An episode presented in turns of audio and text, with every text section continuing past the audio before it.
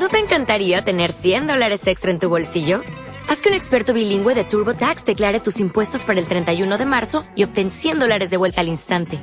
Porque no importa cuáles hayan sido tus logros del año pasado, TurboTax hace que cuenten.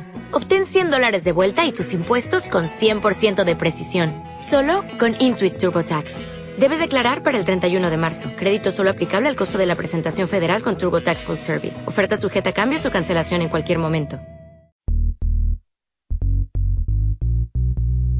En la entrevista anterior de Cruzando a 2.0, Vamos a hablar con él del tema del e-commerce, que es su especialidad, es el CEO de Cuombo. Vamos a saludarle y vamos a comenzar la entrevista. Buenas noches, Javi. Hola, ¿qué tal? ¿Cómo estáis?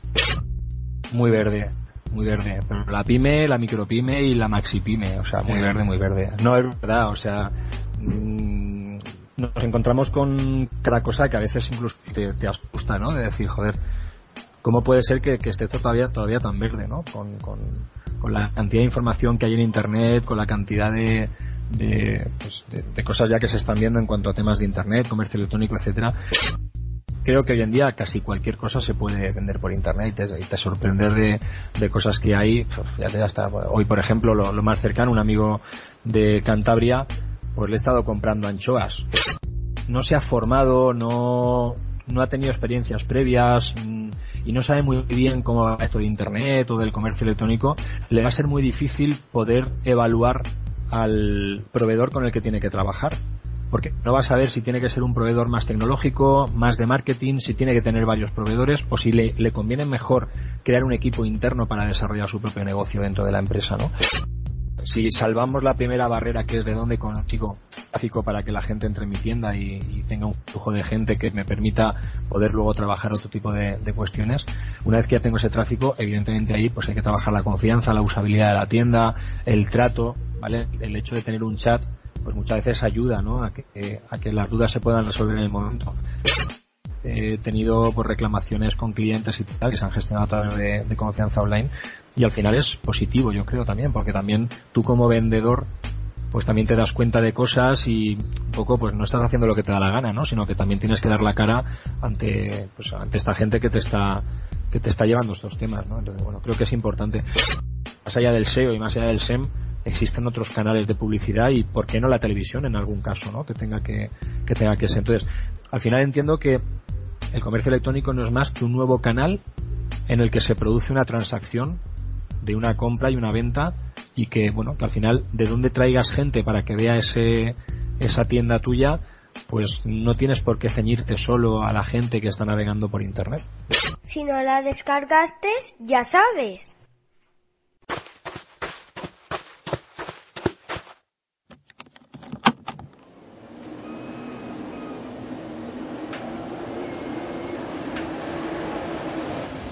Aquí comienza cruzando al 2-0.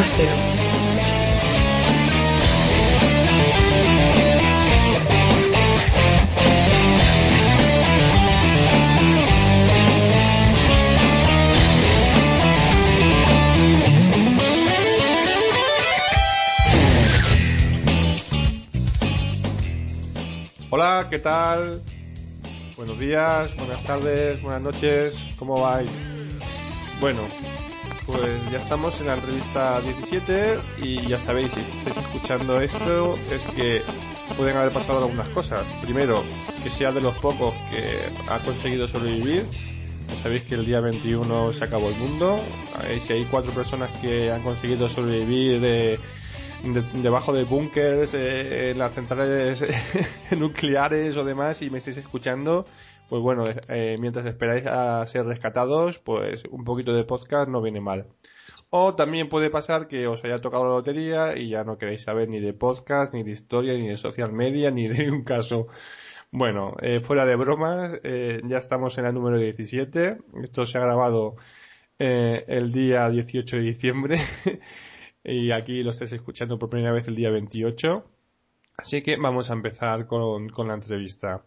Esta vez, eh, bueno, ya os dije que voy a contar con una persona eh, para apoyarme y eh, le, le, solicité hace ya bastantes meses eh, a Enrique Alario, lo podéis encontrar en Twitter como arroba Enrique Alario, eh, que él es arquitecto técnico y es un arquitecto técnico muy 2.0, está muy metido en redes y como Enrique sabe mucho, tanto de profesión como de, todo lo que vamos a hablar, pues se lo solicité.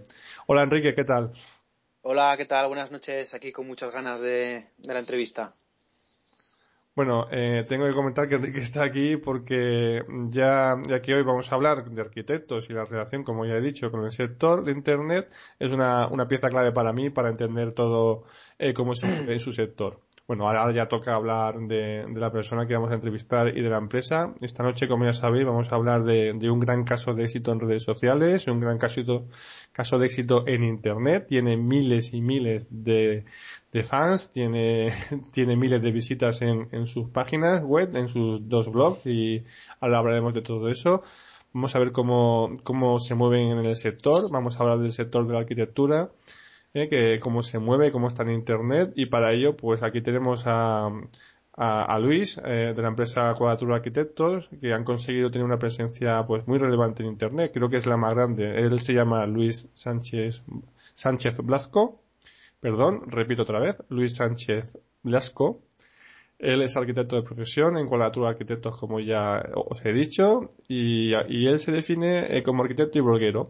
Buenas noches, Luis. Hola, buenas noches a los dos. Hola, buenas noches, Luis. Vamos, Luis, a, primero a, conocerte eh, a ti, eh, a tu a tu profesión eh, y, a, lo que lo ha ligado a Internet. Háblanos del tema de Internet, cómo comenzaste y luego ya hablaremos de la empresa. Vale, pues bueno, soy, soy Luis, como has dicho, y soy arquitecto de, de Madrid y bueno, eh, yo empecé eh, muy, muy pronto con el tema de, de, Internet. O sea, yo realmente en el 96 y 97 ya estaba trasteando con un modem y conectándome a BBS y luego ya pues pasé a Internet. Eh, siempre me han interesado el tema de los blogs, he intentado el mítico Fotolog, he intentado blogs y nunca encontraba algo que contar, ¿no? O sea, salir más allá del círculo de amigos. Y luego ya pues poco a poco hemos ido hasta que empecé con, con Tomás, con mi socio en Cuadratura, empezamos como una curiosidad, el, blog Cosas de Arquitectos, vimos la explosión que tuvo y en la acogida, entonces pues fue cuando decidimos pasar todo eso a, a la empresa, ¿no? Intentar explotarlo a otro nivel. Y, y, entonces ya es cuando a partir de entonces ya empezamos ya a movernos con la experiencia adquirida en el blog en Facebook, Twitter y, y demás eh, redes sociales. Bueno, pues eh, ya habéis oído a Luis, eh, a su, presentación. Y también, pues seguramente quien haya oído Social Media Podcast sabrá de él, ¿no? De la presencia de, la empresa, de Cuadratura Arquitectos en redes sociales. Pero para los que aún no sepan, pues cuéntanos en pinceladas cómo se, se ocurrió, ahora ya hablando de la empresa, entrar en Internet y en redes sociales. Eh, ¿qué, pensamiento tenéis al principio de todo esto, lo, eh, antes de ser un caso de éxito, como lo sois ahora? Eh, bueno, nosotros en el blog ya, habíamos detectado la influencia que tenían las redes sociales, luego cómo se traducían a, visitas y a gente que llegaba al contenido que, creábamos.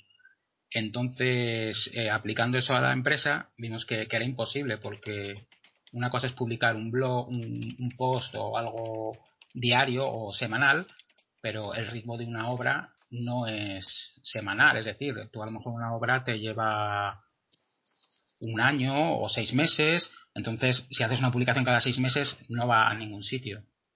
Con lo cual lo que decidimos fue, eh, aparte de darle consejos a clientes o a personas que nos lean, publicar nuestras obras y obras de compañeros, creando un poco más de, de comunidad, ¿no? Pensando en, aportar temas de interés en el sector. Simplemente.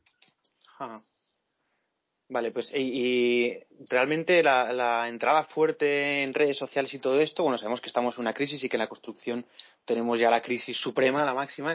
¿Vosotros eh, empezasteis a meteros en redes sociales porque estábamos en crisis y hacía falta faena o porque realmente erais aficionados a las nuevas tecnologías y, os metisteis para ver qué pasaba sin necesidad de, tener que buscar clientes y nada? Pues un, poco por las dos cosas. el hecho de la crisis nos llevó a tener tiempo para investigar. Y el hecho de ver que el blog había funcionado nos animó a que, que esto estábamos seguros que podía funcionar a nivel de empresa. Pero también es verdad que, o sea, como yo os he contado antes, yo siempre he estado cacharreando con estas cosas de hace muchos años. O sea, lo mismo que yo me dedico más a eso, Tomás no le, no le gusta nada. O sea, él lo hace pues porque ahora le ha cogido el gusanillo a que cada vez que hace un post o eso ya eh, le obliga a investigar ese tema, leer más. Pero si por él fuera, pues se lo leía y no lo lleva, no lo publicamos en ningún sitio.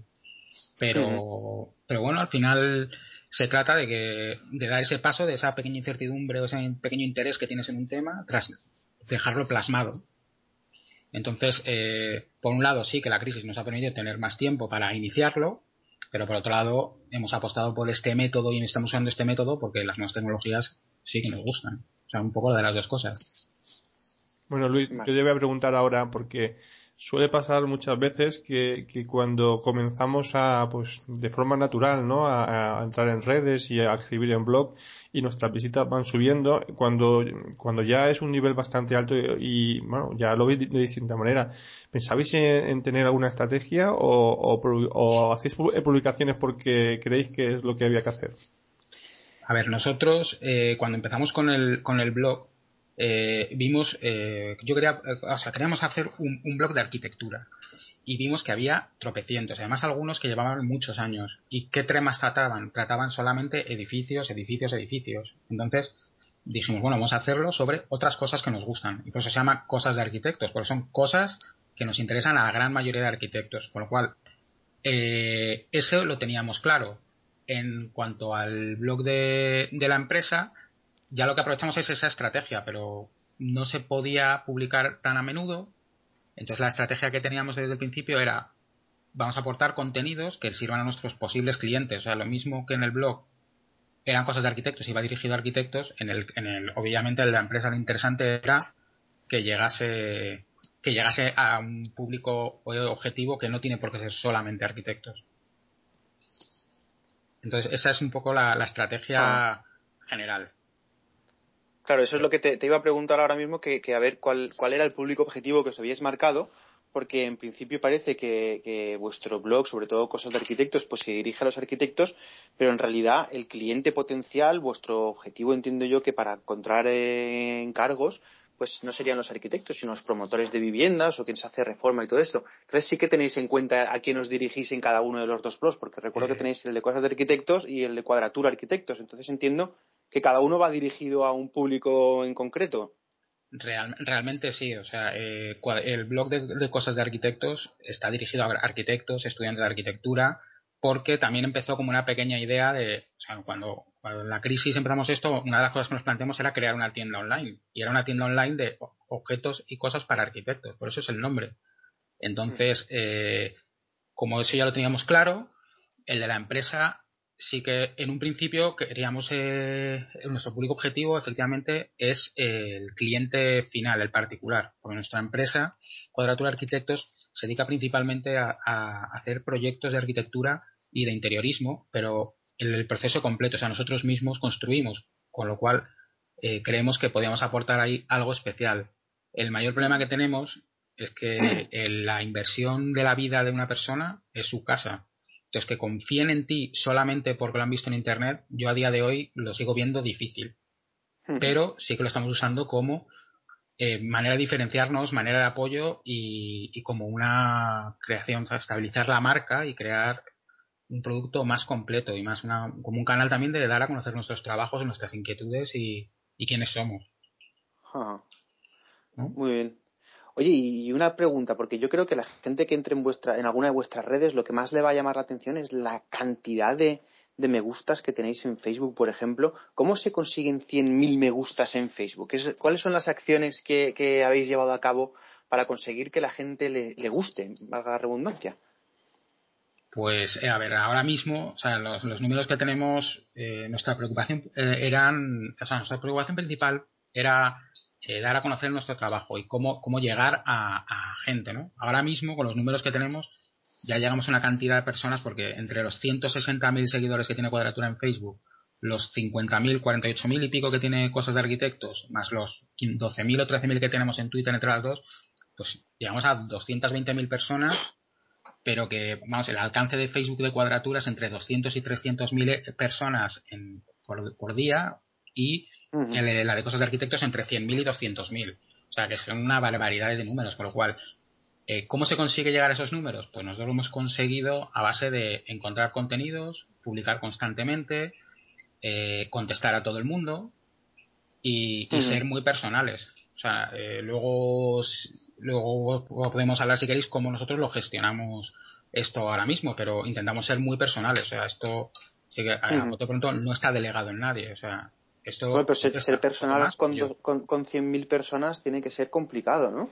Pues es bastante lío. O sea, yo ahora mismo por temas de trabajo estoy he vuelto a coger el coche casi todos los días porque tengo que recorrerme varias obras pero el año pasado, por ejemplo, que iba mucho más tiempo, yo había días que me volvía a casa en autobús con tal de tener cobertura y poder ir con el móvil contestando a gente en vez de ir en el metro, por ejemplo.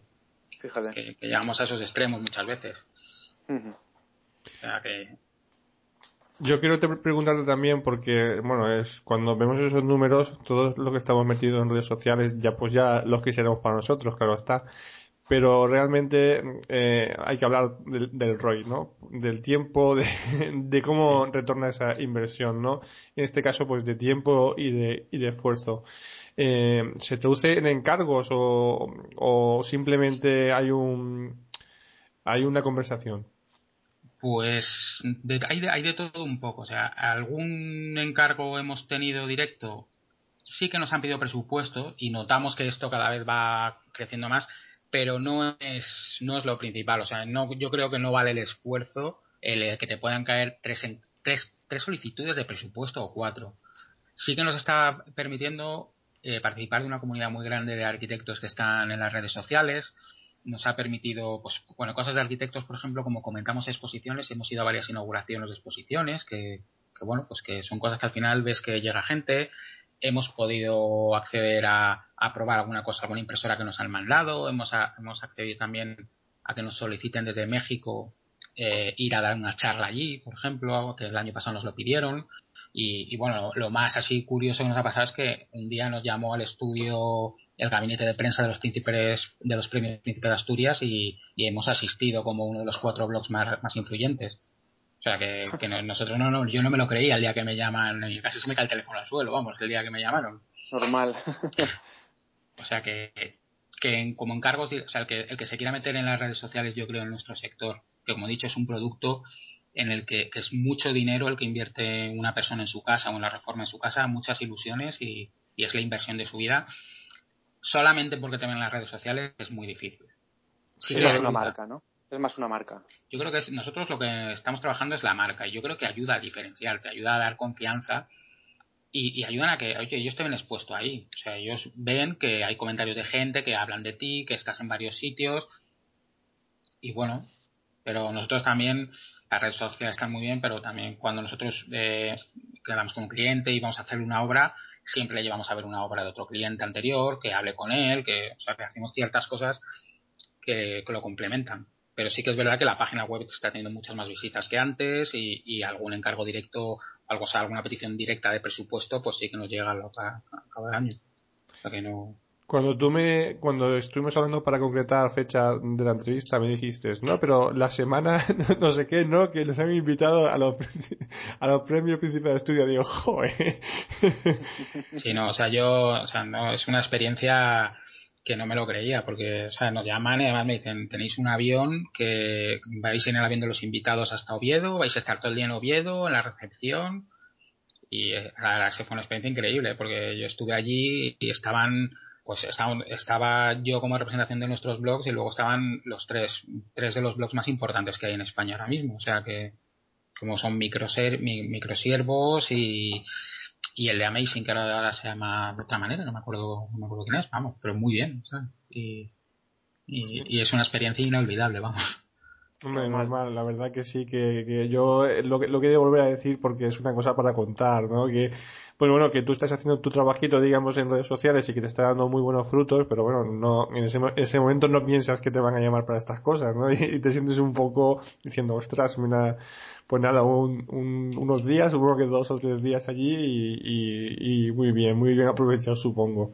Sí, no, es, lo único que ha hecho que mi madre diga que ya no pierdo el tiempo con internet. Sí, tú me has estado orgullosa que esto es lo que suele pasar. a, mí, me, también me dice muchas veces, pero ¿para, qué haces podcast? Y eso no sirve para nada. Digo, bueno, yo, yo, yo me entiendo y yo me entretengo.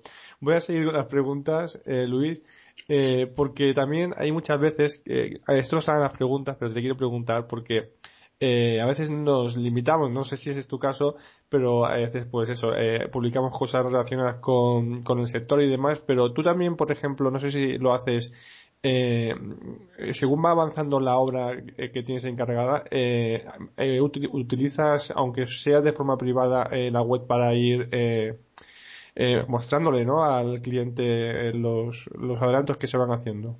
Sí, sí, nosotros eh, bueno, visitamos mucho la obra con el cliente, pero aún así, si veis el Twitter de Cuadratura, eh, sí que hay varias fotos de obras. Y hubo una obra, por ejemplo, que la fuimos retransmitiendo visita a visita casi por Facebook, que llegamos a tener una cosa que era muy curiosa. O sea, pusimos una foto de una bajante de PVC y alguien le dio un me gusta a esa foto. Y, y Eso me pasa a mí también. Pero bueno, eh, está, estaba muy bien. Ahora últimamente no lo estamos haciendo porque estamos enseñando más fotos terminadas, pero pero sí que durante, si entras en los álbumes, alguna foto del proceso de la obra eh, hay. Ahora, por ejemplo, estamos haciendo unos chales en Pozuelo y sí que pues vamos poniendo fotos forjado a forjado, la cimentación, a la gente sin casco para que gente como Enrique nos regañe. O sea que, que sí que ah, intentamos verlo y, enseñarlo como, como trabajamos, porque es una, creemos que es una manera también de que un cliente vea y vea si tenemos las obras limpias, si hacemos bien las cosas, si no, si si le decimos que hay una cosa hecha y luego está hecha así, o sea que no. Sí, es que eso eh, al final es, eh, al final das, eh, por una parte confianza, ¿no? Que la persona va viendo cómo pues, su, su inversión se va realizando y al mismo tiempo te quita a ti alguna vez algún gasto de no, no, no, no, si yo eso no dije así. Bueno, lo dije así pero ya no lo quiero, no es la, no es la idea y siempre estás a tiempo pues de, de, de cambiar y no hacer perder horas de trabajo y de, y de material supongo también, ¿no? Claro, bueno, Enrique, te toca. Pues nada, eh, como tenéis eh, dos blogs, tenéis twitters de vuestros, los de las eh, blogs, los de las empresas, todo esto me imagino que tenéis ahí, tenéis los Facebook, eh, estáis en muchos sitios, pero en realidad vosotros os habéis planteado o tenéis una estrategia conjunta para todos los medios 2.0, se complementan entre ellos, tenéis claro cuáles son los, los contenidos de cada uno de los, de los medios y los diferenciáis. O sea, eh, claro, lo tenemos clarísimo. O sea, pero desde el momento. en que, es otra cosa. claro, no, o sea, desde el momento en que, por ejemplo, cosas de arquitectos, tanto el blog como el Facebook como el Twitter, lo llevo yo. Y el de cuadratura, Facebook, blog y Twitter, lo lleva Tomás. Eso no quiere decir que yo no escriba en cuadratura o Tomás no escriba en cosas de arquitectos. Eso lo hacemos, pero el que se encarga ya del día a día, de mantenerlo, de contestar a todo el mundo, siempre es uno. Porque tampoco nos gustaba la idea en un principio de Imagínate que Tomás publica una foto en Facebook y contesto yo. Pero luego al siguiente comentario contesta él. Sí, somos eh, la misma empresa, somos tenemos una mentalidad de empresa muy parecida, pero somos unas personas muy diferentes. Con lo cual, al final, eso pensamos que, que crearía confusión. Entonces, por eso siempre decimos, aunque cada uno opina en todo, pero cada uno que lleve uno de los perfiles y las publicaciones son muy, muy diferentes. O sea, Cosas de Arquitectos se basa en una serie de posts más curiosidades, más cosas un poco frikis, digamos, ¿no? Y, suelen ser posts cortitos y muy numerosos. En cambio, Cuadratura se basa en cosas que pueden interesar a más gente, tanto estudiantes como clientes. O sea, tenemos posts desde los grandes clásicos de la arquitectura hasta 10 consejos para elegir tu cocina. Intentamos que sea más interesante, vamos se lo he leído y me parece muy interesante. Sí. es que al final muchos de estos blogs surgen de... Y además que yo creo que lo, lo, he escuchado en, otra entrevista que ha hecho Pedro. Eh, surge muchas veces al final me preguntan clientes ¿cuál es la diferencia entre un mueble polilaminado o uno lacado? ¿cuál es la diferencia entre un mueble de este tipo o otro? y te empiezas a quedar con la copia y llega un día que tienes tiempo y lo escribes, lo pones y es que ya directamente hay, hay clientes que le dicen mira, vas a empezar la obra revísate estos cinco posts y, ya tienes contestadas el 25 o el 80% de las preguntas que, que, tenías pensadas. voy a hablar. Voy, a decirte una cosa antes de que Enrique siga con las preguntas. De lo último que has dicho, es muy, muy, muy, muy importante lo que dices ahora. si alguien te está, no quiero decir, a ver, es que no suene brusco, eh, haciendo perder el tiempo no significa hacer perder el tiempo que te esté molestando, sino si tú te preparas para que eh, un cliente tenga alguna duda y le indicas dónde eh, resolverla, pues no te está comiendo a ti tiempo físico, sino pues está eh, el tiempo que has empleado en hacer un artículo para el blog, pues ya da solución a miles de, de veces que te van a preguntar sobre lo mismo. Es una cosa que a veces es muy simple, está fácil hacerlo, pero mucha gente pues no, parece que no lo entiende, que, que no únicamente dar visibilidad, sino dar funcionalidad y, productividad. Claro, esa, esa es la idea. O sea, a mí me lo preguntan y yo contesto encantadísimo pero si ya lo tengo y he tenido un día el tiempo suficiente para escribirlo, pues ya está ahí reflejado y puedo incluso decirle, mira, yo te lo he explicado, pero entrate y ahí vas a ver unas fotos de ejemplo, vas a ver una serie de cosas que está más estructurado y con más tiempo que una simple conversación eh, que suelen ser en una cafetería o de camino a la casa de cocinas o, donde nos pillen ¿no? hablando. Claro, lo tienes más, más, más currado el texto, vamos a ver, sí que le puedes tratar todas las cosas, que no es lo mismo que la conversación de, en el momento. Bueno, eh, otra cosa que te quiero comentar, eh, muchos compañeros a mí me preguntan a ver eh, por dónde pueden empezar y todo este tipo. Entonces, mm, ¿cuál, es tu opinión? ¿Por dónde crees que los compañeros, tanto arquitectos o arquitectos técnicos del sector o constructores, deberían empezar? ¿Por las redes, por los blogs, por las redes profesionales? ¿Por, ¿por dónde metería cabeza ahora Luis si empezara? Yo lo ideal, lo, cómo empezaría ahora es eh, pensando en una identidad digital, ¿no? Que es una cosa que está muy en boca de todo el mundo y tener en cuenta cuál es la imagen, igual que tú tienes un local o una tienda y te importa el rótulo que tienes, el tamaño de tu escaparate, el tamaño de cómo es la tienda por dentro, pues veo importante que una empresa se plantee su identidad digital apoyada en, tres pilares. Uno sería una web, otro sería eh, un blog de empresa y otro sería, la presencia en las redes sociales profesionales. Nosotros, de hecho, al final, poco a poco, lo hemos ido haciendo así. O sea, tenemos una web que, es del año Catapum, que la vamos actualizando, pero que es 1.0 totalmente.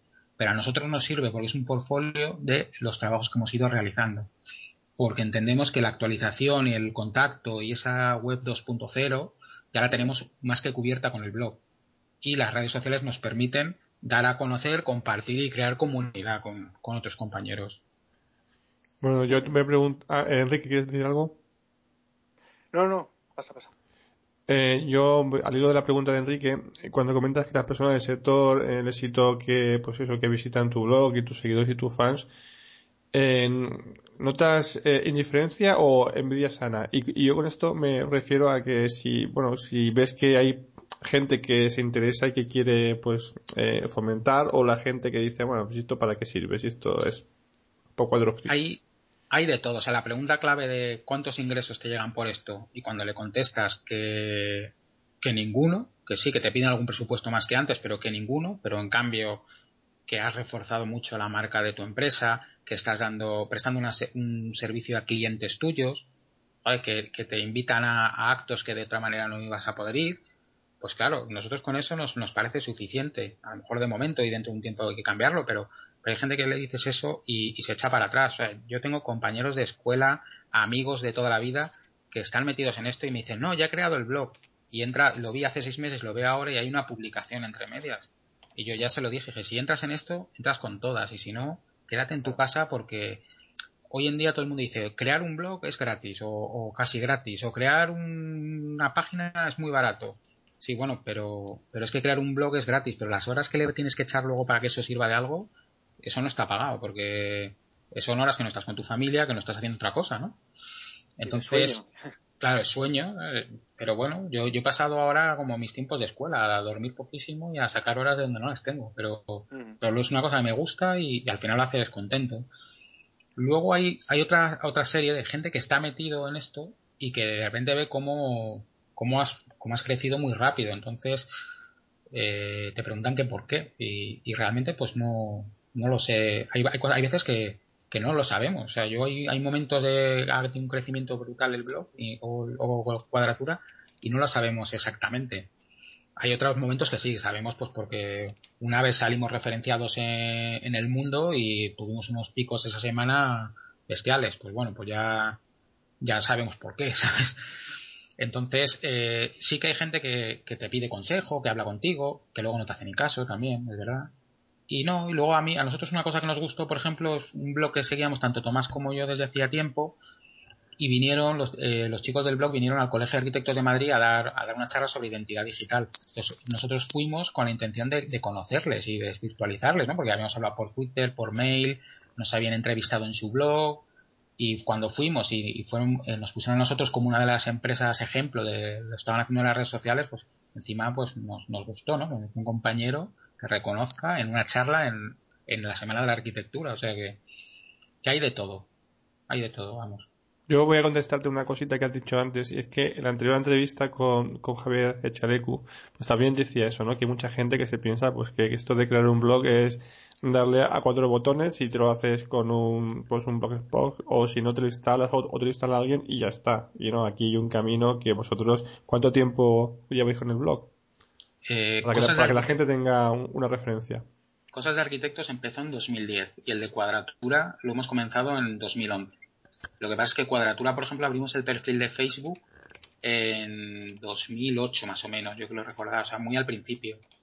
Eh, nosotros ahora mismo eh, estamos dedicándole prácticamente una hora y pico cada uno a contestar y a mantener al día la página. ¿Vale? Y luego ya cada cada uno ya se organiza como sea. Yo, por ejemplo, suelo dedicarle varios varios ratos a lo largo de la semana para ir eh, creando contenido. Tomás, en cambio, prefiere cogerse un día por la mañana y dedicarle toda la mañana. Así que eso depende un poco también de la semana. Sí que a mí, por ejemplo, sí me gusta ponerme, programar toda la semana que se va a salir para centrarme casi toda la semana en contestar a, a personas y hablar con ellos, contestar los mails y, o sea que es, pero vamos, que tus dos horas al día así de media no te las quita nadie. Claro, y además, aparte de escribirlas, eh, aparte de escribir los artículos en el blog y todo eso, pues claro, no es solo el escribirlo, hay que, hay que buscar el contenido, hay que currárselo, hay que redactarlo. Entonces, eh, ya más o menos nos has contado qué es lo que ofrece cada uno de los blogs, de cosas de arquitectos por un lado, enfocado a los arquitectos, y cuadratura, pues un poquito más visual, digamos, ¿no? Para, pero realmente, ¿cuál es la fuente, de dónde encontráis vosotros el contenido? ¿Cuál es vuestra fuente de contenido? ¿Y, de, dónde, de dónde obtenéis este contenido que compartís? ¿Cómo lo tratáis el contenido? Pues veamos, en, en cosas de arquitectos el contenido sale de los 200 blogs más o menos que debo estar suscrito por RSS y que, y que todas las mañanas en cualquier momento voy leyendo, cogiendo ideas, hay veces que veo, por ejemplo, tres posts sobre un tema y los junto en uno y, y lo hago a mi manera. Otras veces que hago referencia, pongo la fuente y, poco más. Para cuadratura son, son más trabajados porque, por ejemplo, la serie que hemos hecho sobre las viviendas eh, clásicas de la modernidad, ¿no? De Le Corbusier, de Mies, de Frank Lloyd Wright, sí que ha supuesto, pues, recuperar los libros de la escuela, ver, ver ideas, ver otros blogs en otras ocasiones eh, vamos y sacamos la información de la página web de, de los arquitectos o les mandamos un mail pidiéndoles que nos amplíen información o que nos cuenten algo que, se pueda contar. Y luego, como os he dicho, también otra fuente de, de, de, información o, o, de, inspiración son, son los propios clientes. O sea, esas preguntas que nos van haciendo y que vamos recopilando y nos sentamos un día y las contestamos. Esos más, más o menos son los tres niveles. O sea, que sacáis a veces del offline, de los libros de la escuela y de los conocimientos de la época de estudiantes, los trasladáis al online. Eh, sí, por supuesto. yo además eh, todavía sigo vinculado a, la escuela, por el, estoy haciendo el doctorado y estoy ahí medio de en, la clase dando clases y, y, sí que todavía, o sea, los libros de la escuela o cosas que te han contado o, hablas con un compañero que te recomiende algo donde salgas bien documentado y sí que lo miramos. Tomo, nota, tomo nota para el mío. Claro. bueno, vamos a, poner el punto ahora en el usuario final. ¿eh? Porque yo veo que vuestro, eh, vuestro blog, iba a decir, vuestro blog es muy visual. Eh, hay temas que enganchan, ¿no? Sin ser arquitectos. Ahí ves casas, ves zonas y ves, ves cosas que dices, wow, esto, lo quiero para mí. Así es como atraes al usuario con, con la parte visual, porque la información, digamos, pues está más relacionada, ¿no? Con el, con el profesional.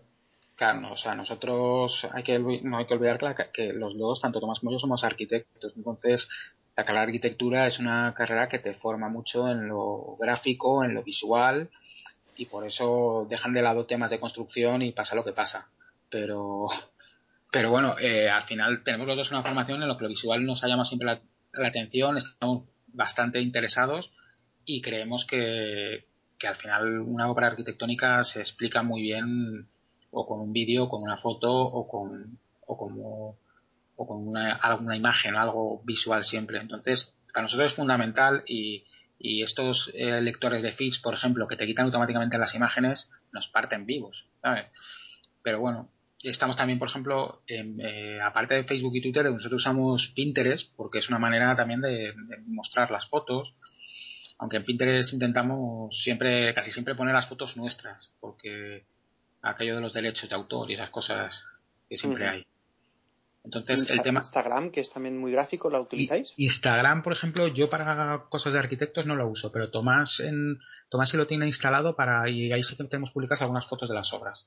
Ahí sí que lo usamos, pero realmente y yo es un consejo que, he oído mil veces y que lo voy a decir porque no está de más decirlo es si estás en unas redes para estar eh, tener abierto el perfil y no hacerle caso es mejor no usarlo entonces por eso llega un momento en que no abrimos en más sitios porque no, no vamos a dar abasto, sino preferimos centrarnos en tres bien que, que a querer llegar a todas y no, no aguantar el tirón.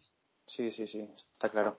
Oye, ¿cómo ves, ¿cómo ves tú a nuestro sector, el sector de la construcción, en el uso de herramientas 2.0, en blogs y todo esto? ¿Tú crees que, que, se van animando los compañeros? Yo veo algo, algo de movimiento, pero más como una curiosidad de no saber exactamente lo que es, pero realmente no acabo de ver eh, que, se estén metiendo. ¿Tú cómo lo ves? Eh, ¿Los compañeros arquitectos tuyos eh, se van metiendo? ¿Crees que se dispara el uso de este tipo de herramientas debido a que, a que el sector tiene una necesidad de venderse? ¿O cuál es tu opinión? Yo, yo creo que, que, sí que están entrando. El problema es que es un sector especial o diferente al resto y no se está sabiendo entrar bien, bien del todo muchas veces. O sea, nosotros, por ejemplo, ya teníamos empezado el blog de cosas de arquitectos, pero di una charla en el colegio sobre blogs y fuimos y fue una persona de, la agencia Territorio Creativo, o sea que no, no, era, no era nadie que no sepa de lo que hablaba, eh, a darnos pues sobre las redes sociales, pero tanto Tomás como yo detectamos que no se había estudiado el sector, o sea, nos vendía unas cosas que no las veíamos aplicables a nuestro sector. En cambio, otras no les estaba haciendo caso y sí que lo veíamos importante. Por ejemplo, lo que hablamos antes de la importancia de la imagen. O sea, la imagen es muy importante en nuestro sector, porque es la única manera que hay para, para, para que el cliente, para que el usuario final o para que alguien que llega a tu blog vea lo que haces. Eh, muchos compañeros están entrando y nosotros lo tenemos bastante medido porque, como hablamos antes, para la creación de contenidos, otra cosa las que hemos hecho es cosas que hacíamos, las hemos publicado. Yo cuando empezamos con el blog, estamos, eh, medíamos la competencia, otros blogs de arquitectura que seguidores tenían, tal, para yo, por ejemplo, tengo un par de blogs que empezaron a la vez que, empecé yo con cosas de arquitectos y, ven, y, son los que, los que me comparo siempre para ver si van evolucionando a la misma velocidad que nosotros o no. Y, esos listados que hacíamos los, los hemos acabado convirtiendo en una sección fija de cosas de arquitectos que todos los lunes publicamos un listado, ya sea de arquitectos en Facebook, arquitectos en Twitter, blogs de arquitectura en Facebook y blogs de arquitectura en Twitter. Pues el de blogs de, o sea, el de arquitectos en Facebook Ahora mismo va por como 450 estudios apuntados. Ha crecido brutalmente. Y nosotros publicamos desde el que tiene 100.000 seguidores hasta el que tiene 20, porque nos parecen igual de importantes todos. O sea que, está bien. Que sí que van creciendo, pero, pero yo creo que hay que, no se, no se trata solamente de apuntarse y ya está, sino un poco con cabeza y saber qué se está haciendo, yo creo, ¿no? Sí, yo, he visto el listado ese, pero tengo que decirte una crítica. ¿eh? Tenéis ahí los arquitectos, pues falta el listado de arquitectos técnicos, Luis. Sí, lo, hemos, el otro día lo estuvimos, hablando. Que, ya que teníamos también gente más dedicada a interiores y eso, dije, dijimos, joder, teníamos que, pensar en añadir también arquitectos técnicos. Y de hecho, le comenté a Tomás, digo, verás como Enrique no me lo dice en la entrevista. Normal, hombre. Es broma, Así ¿eh? que... cada uno tira el sector que, le, corresponde y ya está. todo empezó porque empezamos, cuando empezamos con Cuadratura empezó a crecer, empezamos a ver cuántos tenía Foster, cuántos tenía Joaquín Torres, cuántos tenía no sé qué, y, claro, esa, esa lista que al final teníamos y que eran yo creo que la primera vez eran como 25 o algo así, y que es por lo que además por esa lista nos referenciaron en el Mundo, dije, en, en el periódico El Mundo. eh, fue una curiosidad y ya pues lo teníamos, empezaron a llegarnos mails de, oye, quiero aparecer en la lista, ¿cómo lo puedo hacer? Y dijimos, pues mira, pues lo creamos, vincula una tabla del Google y ya, ya, ya lo vamos haciendo. O sea que, que realmente tú apúntate, que lo mismo te llevas una sorpresa y sales. Has dicho, has dicho una cosa muy importante eh, a mitad de la, de la, contestación, que era lo de territorio creativo, ¿no? Que, que no lo viste muy, muy enfocado a tu sector, ¿no? Y, y hay que tener en cuenta que en, hace un, pues, un par de años, tres, digamos, que, que el social media y todo lo relacionado con redes, digamos, era un nicho, pero ya no es nicho. Hay que encontrar otros nichos. Y tú has hablado bien de que, claro, ellos no saben muy bien sobre el sector, que no, bueno, sí, sí que saben, pero digamos que en ese momento pues no estaba bien preparado. ¿Y, y por qué digo esto? Porque me viene muy bien para enlazar con, con la siguiente pregunta, porque quiero que, bueno, seguramente eh, sabes y, y lo quiero decir para los oyentes, ¿no? Que Enrique tiene un planteamiento muy bueno que dentro de poco pues lo vamos a ver explotado, que él, le está pegando vueltas. Enrique pues que también se mueve mucho en internet y que tiene miles de visitas en su página web. Yo el otro día cuando me lo dijo me quedé catacroker. ¿eh? Piensa que él está pensando en cómo activar el sector en redes sociales, cómo activar el, eh, eh, todo lo relacionado con, con vuestra profesión, ¿no? Darles ese toque. Eh, ¿qué, qué, qué, crees que, le, que, le, interesa más a las personas de vuestro sector en el mundo docero? ¿Qué, qué consejos le das a Enrique para que esta, esta proyección que tiene él de, la arquitectura en el, en, el 2.0 le funcione? yo, creo que, que darle yo consejos a Enrique con, con lo trabajado que lo tiene todo es complicado, ¿vale? También hay que tener en cuenta un poco lo que hablamos antes de empezar si nosotros tenemos 160.000 seguidores es porque estamos enfocados a nivel mundial. En países como México hay mucha más cultura de los blogs y de seguimiento que, de lo que hay en España. Si Enrique tiene los que tenga, pero si al final son de su zona, están interesados en su trabajo, tienen el mismo valor que, que si fuesen 160.000, porque al final te importa tener los 5 que tal vez te llamen. Eso es lo que te importa. Yo, por ejemplo, que me ha permitido, conocí a Enrique en un podcast, yo leo su blog, hemos hablado varias veces, y yo si el día de mañana me sale una obra por, por Valencia, pues probablemente le llame, porque es un tío que, he visto lo que publica, está contrastado, me parecen opiniones que comparto la mayoría de las veces, y, y al final de cuentas, publicando esos consejos que das, estás dando a entender o, o enseñando que sabes de lo que hablas en, nuestro caso, cuando hacemos el consejo de las 10 consejos para tu cocina o cómo aprovechar espacios pequeños, pues es cuestión de, de dar lo que nosotros haríamos. Y que si un cliente viene a nuestra oficina, a nuestro estudio y nos lo pregunta, eh, nosotros le, se lo diríamos así. Entonces es cuestión de que piensen para qué lo van a hacer, cuál es el objetivo final. Y entonces, en función de qué objetivo sea al final te importará más una cosa u otra. O sea, si tu, si tu objetivo es eh, crear una marca, crear comunidad, hablar con gente y empezar a relacionarte con gente del sector, pues sí, apuesta, apuesta por unas redes, apuesta por, por tener gente, pero si tu, tu objetivo final es que te llamen y te encargan a ti un informe, te encargan a ti una reforma, apuesta por conseguir los cinco personas de tu entorno, vamos, que son las que te interesan. Bueno, yo, yo no quiero perder la oportunidad de agradeceros a los dos porque no, no me esperaba, vamos, muchísimas gracias por, por, los halagos. Y luego, una cosa muy importante que creo que has dicho es que, que lo que yo publico, por ejemplo, las cosas que, que, que para que luego se vea lo que sé hacer. Eh, yo creo que es un tema importante que mucha gente no tiene en cuenta, que tiene miedo de, de explicar cómo se hacen las cosas por quizá para que no se lo quiten. Dice, si, si yo lo publico y digo cómo se hace, entonces ya no me lo van a contratar a mí.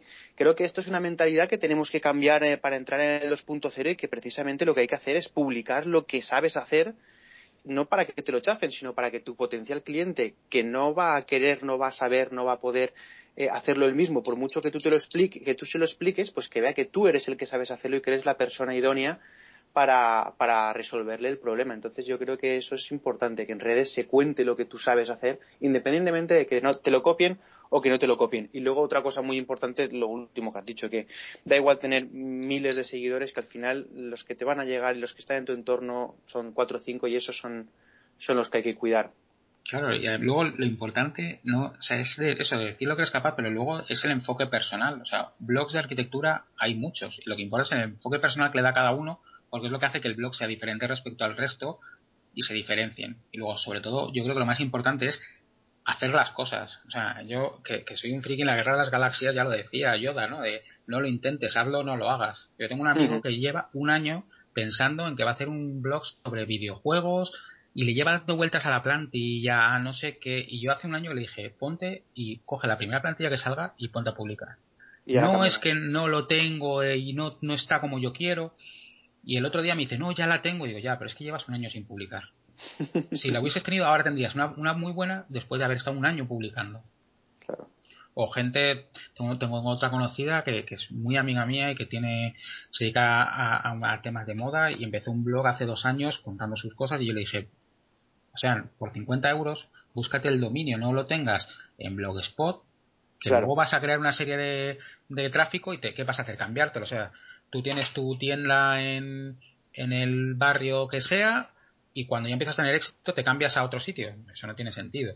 Pues lo mismo no tiene sentido en la vida 1.0, en la 2.0 no tiene sentido que todo el mundo te conozca por una cosa y de repente cambiarlo totalmente.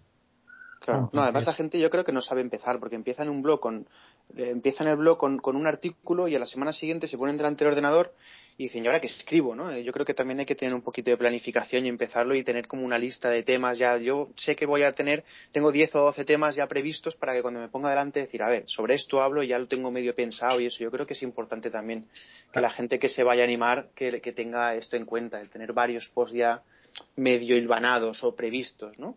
Yo cuando, cuando me animé fue, por ejemplo, el primer, el primer blog que tuve era un fotolog, me acuerdo. De esto del año de la pera. Y era, pues, tenía mis, mis cinco amigos que estaban ahí metidos y contábamos nuestras cuatro tonterías. Y claro, yo veía que solo me leían mis cinco amigos.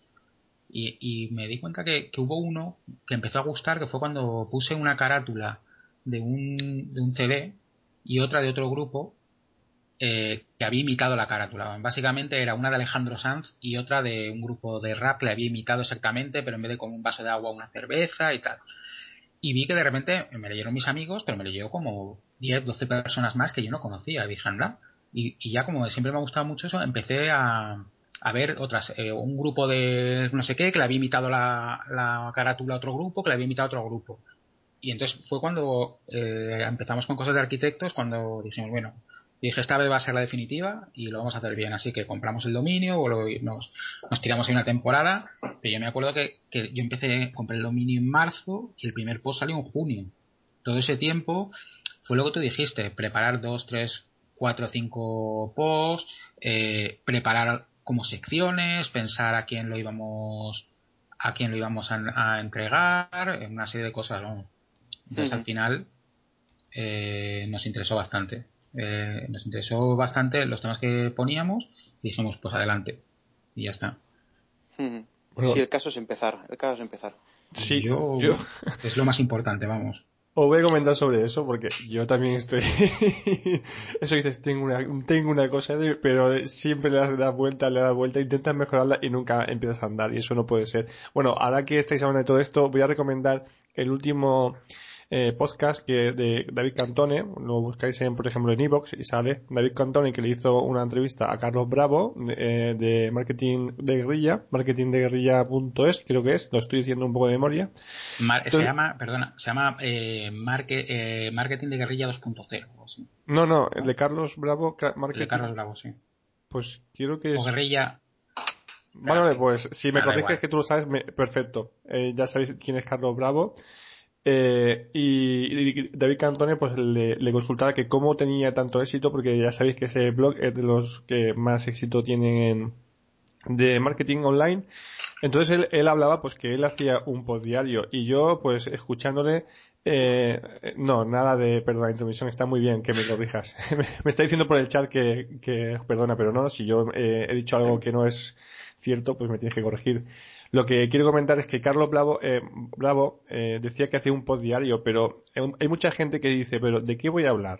Pues no, eh, si por ejemplo Enrique o tú pues estáis en la materia, seguro que todos los días eh, o, eh, os sale solo, os sale solo porque estáis viviéndolo día a día. Entonces no es, es arrancar y luego ya, como quien dice, va, va solo. Bueno, va, solo.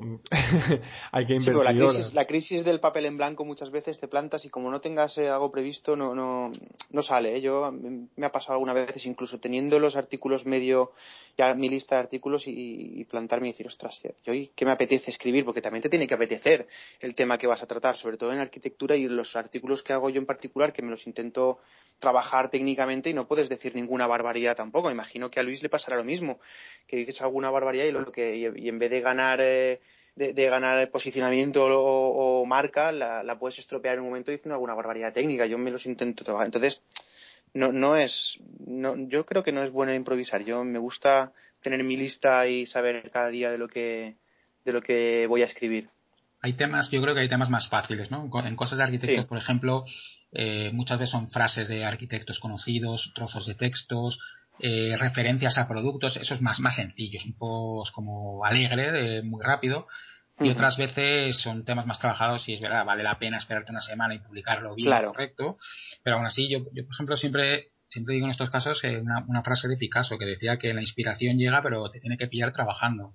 Claro. Eh, tienes que estar ahí ah, intentándolo, pensándolo, dándole vueltas lo mismo que los fotógrafos te dicen que la vida se ve diferente con una cámara de fotos en el hombro, porque vas como buscando la foto, pues en este momento tienes que ir como buscando el post. O sea, cuando vas ahí en el metro, pues le vas dando vueltas de qué puedo escribir, sobre qué, cómo, en quién me puedo fijar. Eh. Yo, yo por lo menos lo, hago así. Y también busco ejemplos y ideas en, en, en blogs que no tienen nada que ver con la temática. O sea, para mí todos los blogs de, tecnología son una, gran referencia, no porque vaya a tratar temas de tecnología, sino por cómo hacen las cosas, cómo las enfocan, cómo, cómo diferencian diferentes tipos de, de posts, ¿no? Unos posts más pilares, más de contenido, más, más largos, extensos, y otros posts más eh, de, noticias o de cosas más, más, más breves, más cortas, ¿no? Yo me fijo en esas cosas en otros blogs muchísimo. Sí, porque eh, sobre lo, que estamos hablando, hay veces eh, lo, eh, lo, importante, pues eso, vas, vas pasando el día y, y se van eh, ocurriendo cosas. Lo importante es tener Evernote al lado o, en su defecto, un papel y un lápiz y... Evernote es herramienta imprescindible.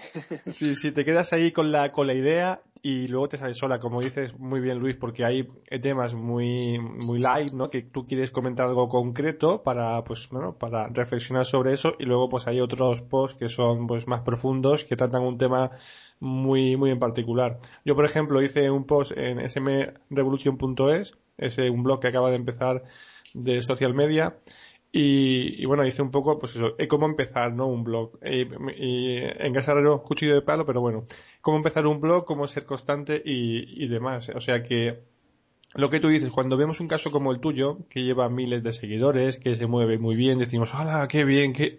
No, no, no, señores, este Luis y eh, hace mucho tiempo que está eh, dándole todos los días sus horitas y eso pues se transforma. No, no podemos pensar llegar el primer día, ¿verdad? Y besar el santo.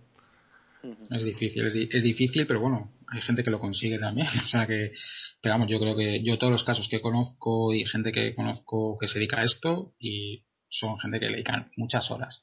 Y de hecho, la, las personas que escriben los grandes blogs españoles que hay, el que no vive del blog eh, es porque no se ha atrevido, porque lo siguen viendo difícil y aún así le siguen dedicando horas y horas y horas.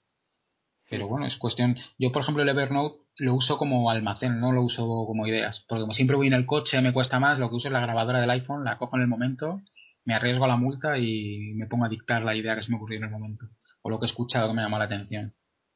O sea que al final... tienes, también tienes, puedes almacenar las notas de audio en Evernote, creo, ¿eh?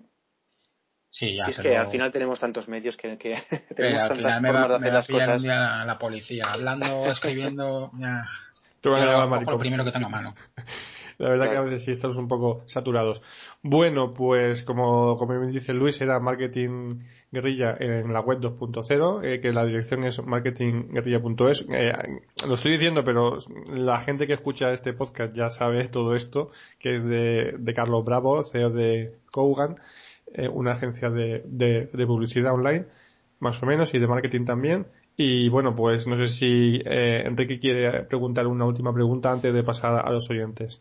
Mm, nada, yo, yo preguntas ya ninguna, yo solo eh, felicitar, a, felicitar a Luis por, por la labor que está haciendo dentro del mundo de la construcción y en las redes sociales. No, no tengo ya más preguntas. Pues eso lo haremos cuando nos, cuando nos despidamos. Ah, ¿No, Luis? Sí, sí.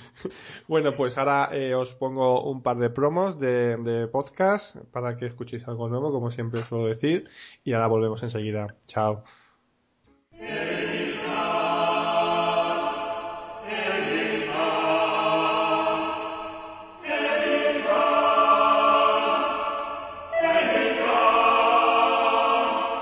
Emilcar.es, blog y podcast sobre Apple. Un saludo. Empieza el episodio 1 de Incrédulos Podcast. Hola y bienvenidos a este trending podcast de hoy. Bienvenido a Free Noise Pod, un podcast de música libre. Yo soy Carlos. Hola a todos, muy buenas lo que sean cuando escuchéis esto y bienvenidos a la 79 entrega del podcast El Arca de la Alianza. Hola a todos, yo soy Félix y este que escuchas la Biblioteca de Tranto. Hola y bienvenidos a un nuevo podcast de Bislúdica, un podcast sobre los nuevos juegos de mesa. que eres Rihanna? Tío, no hablas muy ¿Qué clase de gay eres? Me vas a quitar el carnet de gay, ¿verdad? Te voy a quitar puntos. A ver, ¿cómo se escribe Rihanna? R-I. Todo esto y mucho más en la radio de los podcasts. ¿Te lo vas a perder? Radio Podcastellano, castellano, castellano, castellano, castellano, Bueno, ya estamos aquí después de los podcasts. Eh, vamos con la pregunta de los oyentes y esta vez tenemos a dos personas y tenemos varias preguntas. Eh, bueno, eh, Lola Martínez Juan de la empresa Nigualia, ya, ya la recordáis de, de la entrevista que, que le hicimos aquí. Pues ella quiere decir que, por ejemplo, eh, dice, nuestra empresa eh, los ha citado como caso de éxito en redes sociales en varias conferencias. ¿Cómo gestionan las redes sociales día a día? Aunque esto ya más o menos lo hemos hablado, ¿alguna contestación para Lola? Bueno, lo, primero, muchas gracias por tenernos en cuenta y bueno, como hemos comentado, eh, básicamente nos dividimos un perfil cada uno para ser coherentes, como hemos dicho, y lo que hacemos es gestionarlo gracias a, los benditos smartphones. O sea, porque tenemos que decir que eso nos facilita un montón el trabajo. Entonces, en cualquier momento, cualquier desplazamiento, vamos contestando. Yo si estoy en la oficina o está Tomás, pues siempre tenemos abierto Twitter o la propia página de Twitter o, la de Facebook y en ese momento contestamos cualquier cualquier duda que tengamos y, y luego pues eso, básicamente intentamos ser coherentes y para eso nos hemos dividido los perfiles, así de claro. O sea, que normalmente, que sepáis que cuando habléis con cosas de arquitectos, normalmente soy yo, y cuando habléis con cuadratura de arquitectos, normalmente es Tomás. Bueno, Lola, pues muchas gracias por la pregunta y te esperamos para, para próximos podcasts, para próximas entrevistas. Bueno, ahora vamos a pasar a, Ricardo Hoyos. Bueno, ya sabéis, lo podéis encontrar en arroba Ricardo Hoyos 1 en Twitter y también en ricardohoyos.es. Bueno, él, él eh, tiene varias preguntas y la primera sería eh, ¿cómo va eh, cuadratura eh, el sector, eh, ¿cómo ve, perdona, cómo ve, no cómo va, cómo ve Cuadratura el sector de la construcción 2.0? Pues lo vemos verde, vemos que, hay varias, varias tendencias y varios compañeros que cada uno está intentando ir por un sitio y cada uno tiene los, sus éxitos o sus fracasos en función de los objetivos que se ha planteado, obviamente. Entonces, sí que vemos que la gran, no te puedo hablar de otros sectores porque no los conozco, pero yo la gran mayoría que, de personas que contacto con ellos vía redes sociales o, amigos que quieren entrar, es un poco lo que hemos comentado antes. Quieren entrar, abrirse el perfil y que aquello como que le, que le, plan, le aparezcan solas los resultados sin, sin dar un trabajo más, ¿no? Un poco eh, analizándolo como si fuese un buzoneo en el que tú haces la papeleta y la envías y ya a partir de ahí esperas el resultado. Lo que nos dan cuenta que esto es como si fueses tú el que vas repartiendo los, los buzones y tienes que repartir uno, otro, otro, otro y así repetidas veces. Bueno, pues seguimos con Ricardo. Él, él me comenta, pregúntale a Cuadratura, bueno, pregúntale a Luis, eh, si el tener tantos fans pues ha supuesto capear la crisis.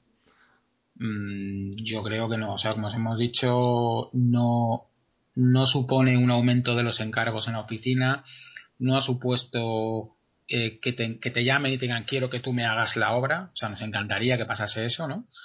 Pero a día de hoy ha supuesto reforzar nuestra, nuestra, nuestra, nuestra marca.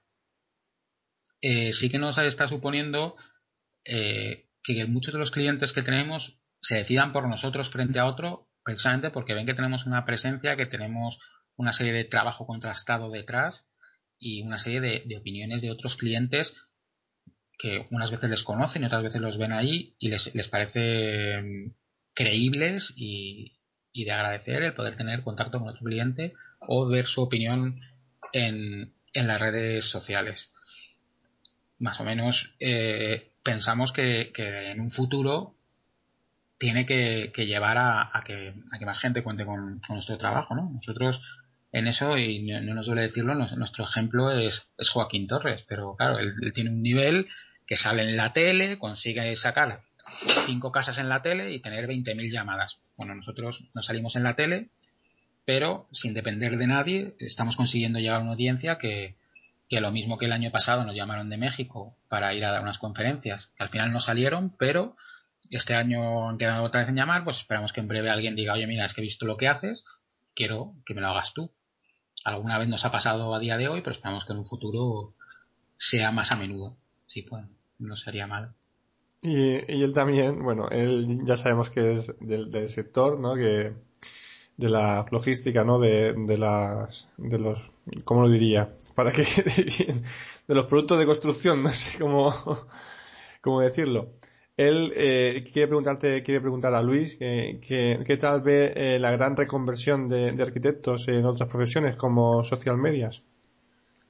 Pues la verdad es que es, es una cosa curiosa y que, que, esto de poder hablar con varios compañeros te das cuenta de que cada uno está tirando por un lado. O sea, el arquitecto en la sociedad de hoy en día, yo sigo pensando que es un mal necesario y muchas veces nos llaman porque tenemos que firmar. Si no, nadie con, muchas veces contactar, contactarían con nosotros. En el mundo que nosotros nos movemos, que es tema sobre todo de reformas de viviendas y viviendas unifamiliares, en las viviendas unifamiliares está más, más justificado. Por una reforma de vivienda, por el cliente no pediría ni, licencias que hace falta. Con que menos que contar con un arquitecto para que te haga un proyecto de, cómo va a ser su casa. De hecho, muchos de nuestros clientes han sido personas extranjeras que viven en España porque esa, esa mentalidad de contar con un técnico que te asesore eh, está mucho más presente en el extranjero que, aquí en España. Entonces, eso nos está llevando a que, efectivamente, con toda la gente que hablamos, están derivando en, en posiciones tangenciales o periféricas de la, de la, de la arquitectura. Hay muchos arquitectos que conocemos que están dedicados al diseño gráfico y al diseño de páginas web, precisamente por la cultura visual que tenemos y la cultura de diseño que te hace pues poder destacar. Otras personas están ayudando, asesorando a otros arquitectos a entrar en redes sociales o social media. A mí me parece que, que esto es como la cantidad de gente que está emprendiendo en estos tiempos más por obligación que por que porque crean en ello.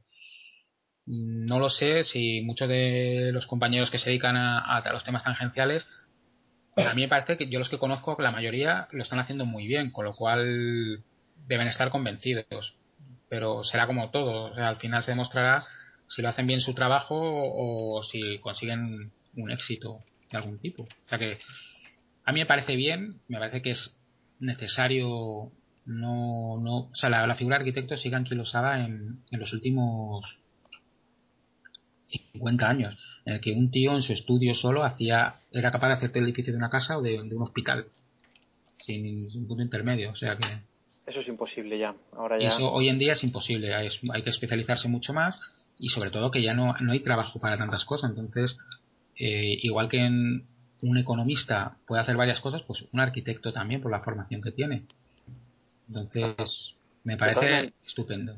De todas maneras, también, eh, antes un, proyecto de arquitectura lo hacía un solo arquitecto, pero es que yo he visto proyectos de arquitectura de los años 80 o 70, si quieres, o por ahí, y eran, eh, pues, pues, pues, eran 20 folios y los planos de estructura eran un folio y cosas así. Lo que pasa es que ahora, claro, ahora necesitamos eh, muchos más técnicos para hacer un mismo proyecto y, y se ha complicado mucho la cosa.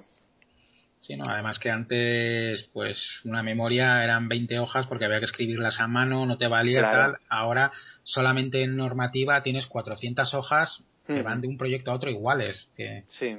Que no y, que no y, que no las lee nadie. Es el, que el problema es que luego no, no, se las leen los que se las tienen que leer también. Yo una vez en un, en un colegio, en un, el colegio creo que fue el de una delegación de un colegio de Madrid, les, les propuse que por qué no el colegio publicaba unas normativas y hacías enlace a esa normativa. O sea, ponías un enlace de, que se aplicará la normativa indicada en tal sitio. Claro. Dijeron que sí estaba loco, pero dije, bueno, pero es que habrá que... No, habrá que aligerar el papel o algo, pero de todas maneras eh, la, la, gente ve el tocho tan grande de los proyectos y los constructores, si no tienen un cierto nivel y tienen técnicos en plantilla y todo eso, pues no hacen caso omiso. Luego dicen, no, ¿dónde esto lo hago así porque lo he hecho todavía? No, pero es que yo te he dicho que lo hagas de otra manera. ¿Dónde está eso? Aquí, en la página 327 de mi proyecto. Y claro, así no, eso no puede ser. Oye, me, se me ocurre una, una pregunta ahora mismo. Eh, aparte de todo el tema de redes sociales y todo esto, eh, dentro del campo de la arquitectura, mmm, ¿tú utilizas algún tipo de herramienta eh, que no son web, sino tipo tablets, tipo los smartphones, pero con un uso con un uso en la obra, con un uso de gestión, ¿tienes algún tipo de, de, de, uso en estos tipos de equipos? Sí, nosotros además tenemos una pelea interna, porque yo soy de Apple y Tomás es de Android. Entonces allá, a partir de ahí tenemos las peleas. De hecho, o sea, yo tengo un iPhone y un iPad y él tiene el, el Note eh, Galaxy, el Note este, la tableta que se puede escribir y el sí. Galaxy 2. Entonces sí que le damos muchísimo uso, porque de hecho, de cada proyecto que hacemos, siempre preparamos una carpeta de PDFs que lo metemos en las tablets para porque ya, o sea, yo no puedo llevar 20.000 planos ya en el coche. Entonces, uh -huh. los llevo todos en el tablet, tomas lo mismo, en el momento tomas cualquier nota, llevamos también nuestro compendio de normativas así de más rápido uso. Uh -huh. Y, o sea, que, que sí que las usamos bastante. Luego usamos, obviamente, Dropbox, tenemos nuestros, desde una carpeta con catálogos a, a una carpeta con la normativa, una carpeta compartida suya y mía para pasarnos cosas. Y además que por diferentes motivos, yo con la universidad y por y con los dos blogs, oye, una ventaja tiene tener 160.000 seguidores. O sea, una vez pusimos, oye, me estoy quedando espacio sin Dropbox, el que no lo conozca, por favor, que pinche aquí mm. y, su y, subimos 20 gigas. Así, claro. pum, de, hasta, por recomendaciones. Sí, sí, no, no. Hasta el tope, claro. O sea, ya ahora tenemos 50 gigas cada uno, porque entre unas cosas y otras y no hemos pagado ni un duro, pero sí que sí que las usamos mucho las herramientas. Me cuesta más porque Tomás no es muy dado a estas cosas, pero pero bueno, yo sí he conseguido que él maneje el blog y sepa cómo gestionarlo. yo estoy ya contento. Pero sí que se ve una, una, cierta tendencia ¿no? en este mundillo de la construcción en que estas herramientas yo creo que van a, van a empezar. Ahora no porque no hay obras, pero cuando yo creo que cuando se empieza a mover van a tener mucha relevancia todo este tipo de, de dispositivos.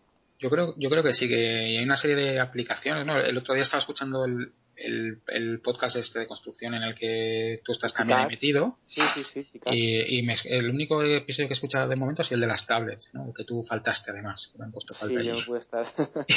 y, y está muy bien. O sea, a mí se me ocurre un montón de aplicaciones que se pueden hacer desde eh, check de obra, check de armado, ¿sabes? Una hoja que no, ya no te hace falta llevar un papel, lo puedes llevar en la tablet e ir marcando allí, cumple separación de estribos, cumple no sé qué, cumple tal, cumple tal. Y tienes al final tus fichas de obras, tu libro de órdenes perfectamente organizado. Claro. Nosotros, desde, yo creo que hace, hace tiempo que no, por ejemplo, nosotros una temporada hacíamos un montón de obras para Caja Madrid y me llamó la atención porque me obligaban a, a, entregar el libro de órdenes físico cuando yo hacía unos informes cada 15 días o cada semana de cómo estaba uh -huh. la obra, el estado, pero que eran 5 o 6 hojas. Y yo le dije al colegio, mira, te adjunto esto más las 5 o 6 obras de cada visita y tienes un libro de órdenes ya mucho tienes. más completo. Y me no, no, y que eran unos cazurros y tuve que pasármelo todo a mano al libro para poner lo mismo. Cuando el libro de, órdenes hace tiempo ya que no, que no lo utilizo tampoco, no, no le veo utilidad, no, de todas maneras, también esto de los dispositivos luego lo vamos a juntar con el BIM y ya va a ser la leche. Aunque nos estamos saliendo un poco del tema de Pedro, pero, pero las tecnologías sí que va, están entrando poquito a poco, a ver si se termina de animar el sector. O sea, al final luego todo se junta con las redes sociales y tú haces el plano, le das, se publica en Twitter, en Facebook, Exacto. se guarda en el iPad y... y ya está. O sea que no. Claro que sí. Muy bien, bueno. Pedro, por mi parte, mm, que ya no se me ocurre ninguna de última hora, ¿eh? bueno, pues Enrique, muchas gracias. Él ya dice que si, que si necesites algo, que consultes a los chicos de Amado Salvador. ¿eh? Sí. Distribución de, de materiales de construcción y muchas más cosas, supongo. Y bueno, pues. Lo recomiendo también, ¿eh? A mí, si me lo traen a Madrid a buen precio. Te lo, te lo llevan, te lo llevan. Bueno, Yo pues lo recomiendo también. Pues ya, ya hemos hecho la cuña publicitaria gratis y, ah, bueno, una, una cervecita tal vez caerá. Una cervecita nos tendrá que inventar, sí, yo sí. creo que sí. Algo así tiene que ser. Bueno, pues nada, eh, darte las gracias, Luis, eh, por, eh, por estar aquí con nosotros, también Enrique, eh, como no, por toda la ayuda y esto ha salido al final este momento ¿no? de, de debate entre, entre los profesionales a ver cómo Entre técnicos. Bueno, yo la verdad que el, el día que nos conocimos Enrique y yo, que fue en la grabación del podcast de Social Media Podcast, el número 20, al final yo creo que hubo un momento que, no- que nos cortaron porque nos pusimos ya a hablar de nuestro Sí. rollo, de cómo hacíamos las cosas y, y ya nos dijeron, oye, bueno, que esto ya os estáis saliendo de qué va esto. Que es muy interesante, pero ya está bien. No, está muy bien porque como aquí este podcast es una entrevista sobre cosas de arquitecto, pues eh, tiene cabida. Claro, muy bien. tiene cabida est- esta conversación. Y yo recuerdo, no sé si antes de acabar, voy a decir una cosita. Creo que eh, Enrique, tú eh, cuando estás en el número 20 eh, no sabías de, de Luis, ¿no? No, no- Tú no sabías que Luis era quien llevaba cosas de, de arquitecto, ¿verdad? No, yo, yo tenía en mi reader eh, cosas de arquitectos, tenía en mi reader cuadratura, pero no tenía ni idea de que fueran lo mismo, ni muchísimo menos. Entonces, cuando entró Luis y dijo, no, yo llevo cuadratura, y dije, ¿cómo? Estoy hablando Sí. con la persona que tiene este blog que me encanta y que lo, lo sigo desde, yo creo que fue de los primeros blogs que, que seguí. Entonces, claro, me quedé un poquito sorprendido, ¿no? Es como quien conoce a, a no sé, a su ídolo de fútbol o algo así, ¿no? A una Sí, persona sí. Que, que, que la tenía muy muy situada en otro sitio, ¿no? Y es muy, no sé, muy cercano y muy natural y la verdad es que muy agradable hablar contigo, Luis. Muchas gracias, hombre, también. Es, que- es verdad, porque hablar con vosotros. Es verdad, porque yo he querido eh, resaltar como última cosa esto, porque yo noté a Enrique como diciendo, ¡ostras! Claro, claro, no, es que fue así. Sí, yo lo recuerdo y es verdad, porque, bueno, eh, conocer a personas que, que lo están haciendo muy bien en, redes sociales y que se están moviendo, que entienden que, bueno, pues aunque sea poquito a poco, se va moviendo hacia su favor, ¿no? Que, que si hay algo de viento en el mar, pues eh, hay que aprovecharlo y esto es lo que hay ahora y es intentar moverse todo lo posible para que salga todo el, trabajo posible y darse a conocer eh, de todas las maneras. Bueno, pues lo dicho, eh, Luis, muchas gracias por participar. Muchas gracias, Enrique. Gracias a ti por Muchas invitarme. gracias a vosotros también por este rato tan ameno. Bueno, pues si escucháis esto el primer día, eh, hoy será viernes 28 de diciembre, estamos a punto de terminar el año, así que, que, que si queréis decir algo eh, típico de Navidad o ya cierro directamente, lo que vosotros queráis. Pues feliz año a todo el mundo y a ver si el 2013 nos trae nos trae cosas buenas ya de una vez, que llevamos algunos añitos ya un poco pachuchillos. Yo, por mi parte, eso, felicitar también el año y nada, que el que quiera cualquier cosa de nosotros, ya sea desde una casa nueva hasta, hasta una consulta, pero también hay que decir una cosa que se me olvidó decir, que hay muchísimos eh, estudiantes que nos han llegado a mandar un mail diciendo tengo que hacer un trabajo sobre tal, por favor, me lo puedes enviar algo parecido. O sea que, Madre mía. que, bueno, el que necesite cualquier cosa, que, que ahí estamos, que es muy fácil contactar con nosotros y que en lo que podamos ayudar o, o usar una plataforma para que le ayuden, que, que cuente con ello, vamos. Pues como siempre yo voy a hacer un post relacionado con, con este podcast, con esta entrevista, donde pongo los enlaces pues tanto a Luis como, a Enrique que, ha- que han participado. Si queréis cualquier cosa, pues ya sabéis que en cruzando al 20 eh, arroba gmail.com ya me estaba liando, cruzando al 20.es es el blog. Y bueno yo soy Pedro FDZ Fernández Abreviado 76 Pedro Fernández Abreviado 76 en Twitter. Bueno, pues nada más, aquí os dejo. Y última cosa que tengo que decir, que si ya se me olvidaba y no es eh, poco importante, eh, vamos a, a, pues a dejar el, el podcast durante un mesecito, tranquilo. Eh, vamos a terminar este año y a empezar enero sin podcast y para febrero volveremos con el podcast. Hay que solucionar antes unos temas personales y para no perder la calidad de las entrevistas y poder documentarme bien sobre las personas, pues prefiero no hacerlo todo atropellado y volver en febrero. Bueno, pues ya sabéis, volvemos en febrero con las mismas ganas y, ah, y hasta entonces pues os, os espero y también yo pues nada, felicitaros el año y que todo vaya bien en el próximo año. Chao. Chao. Hasta luego.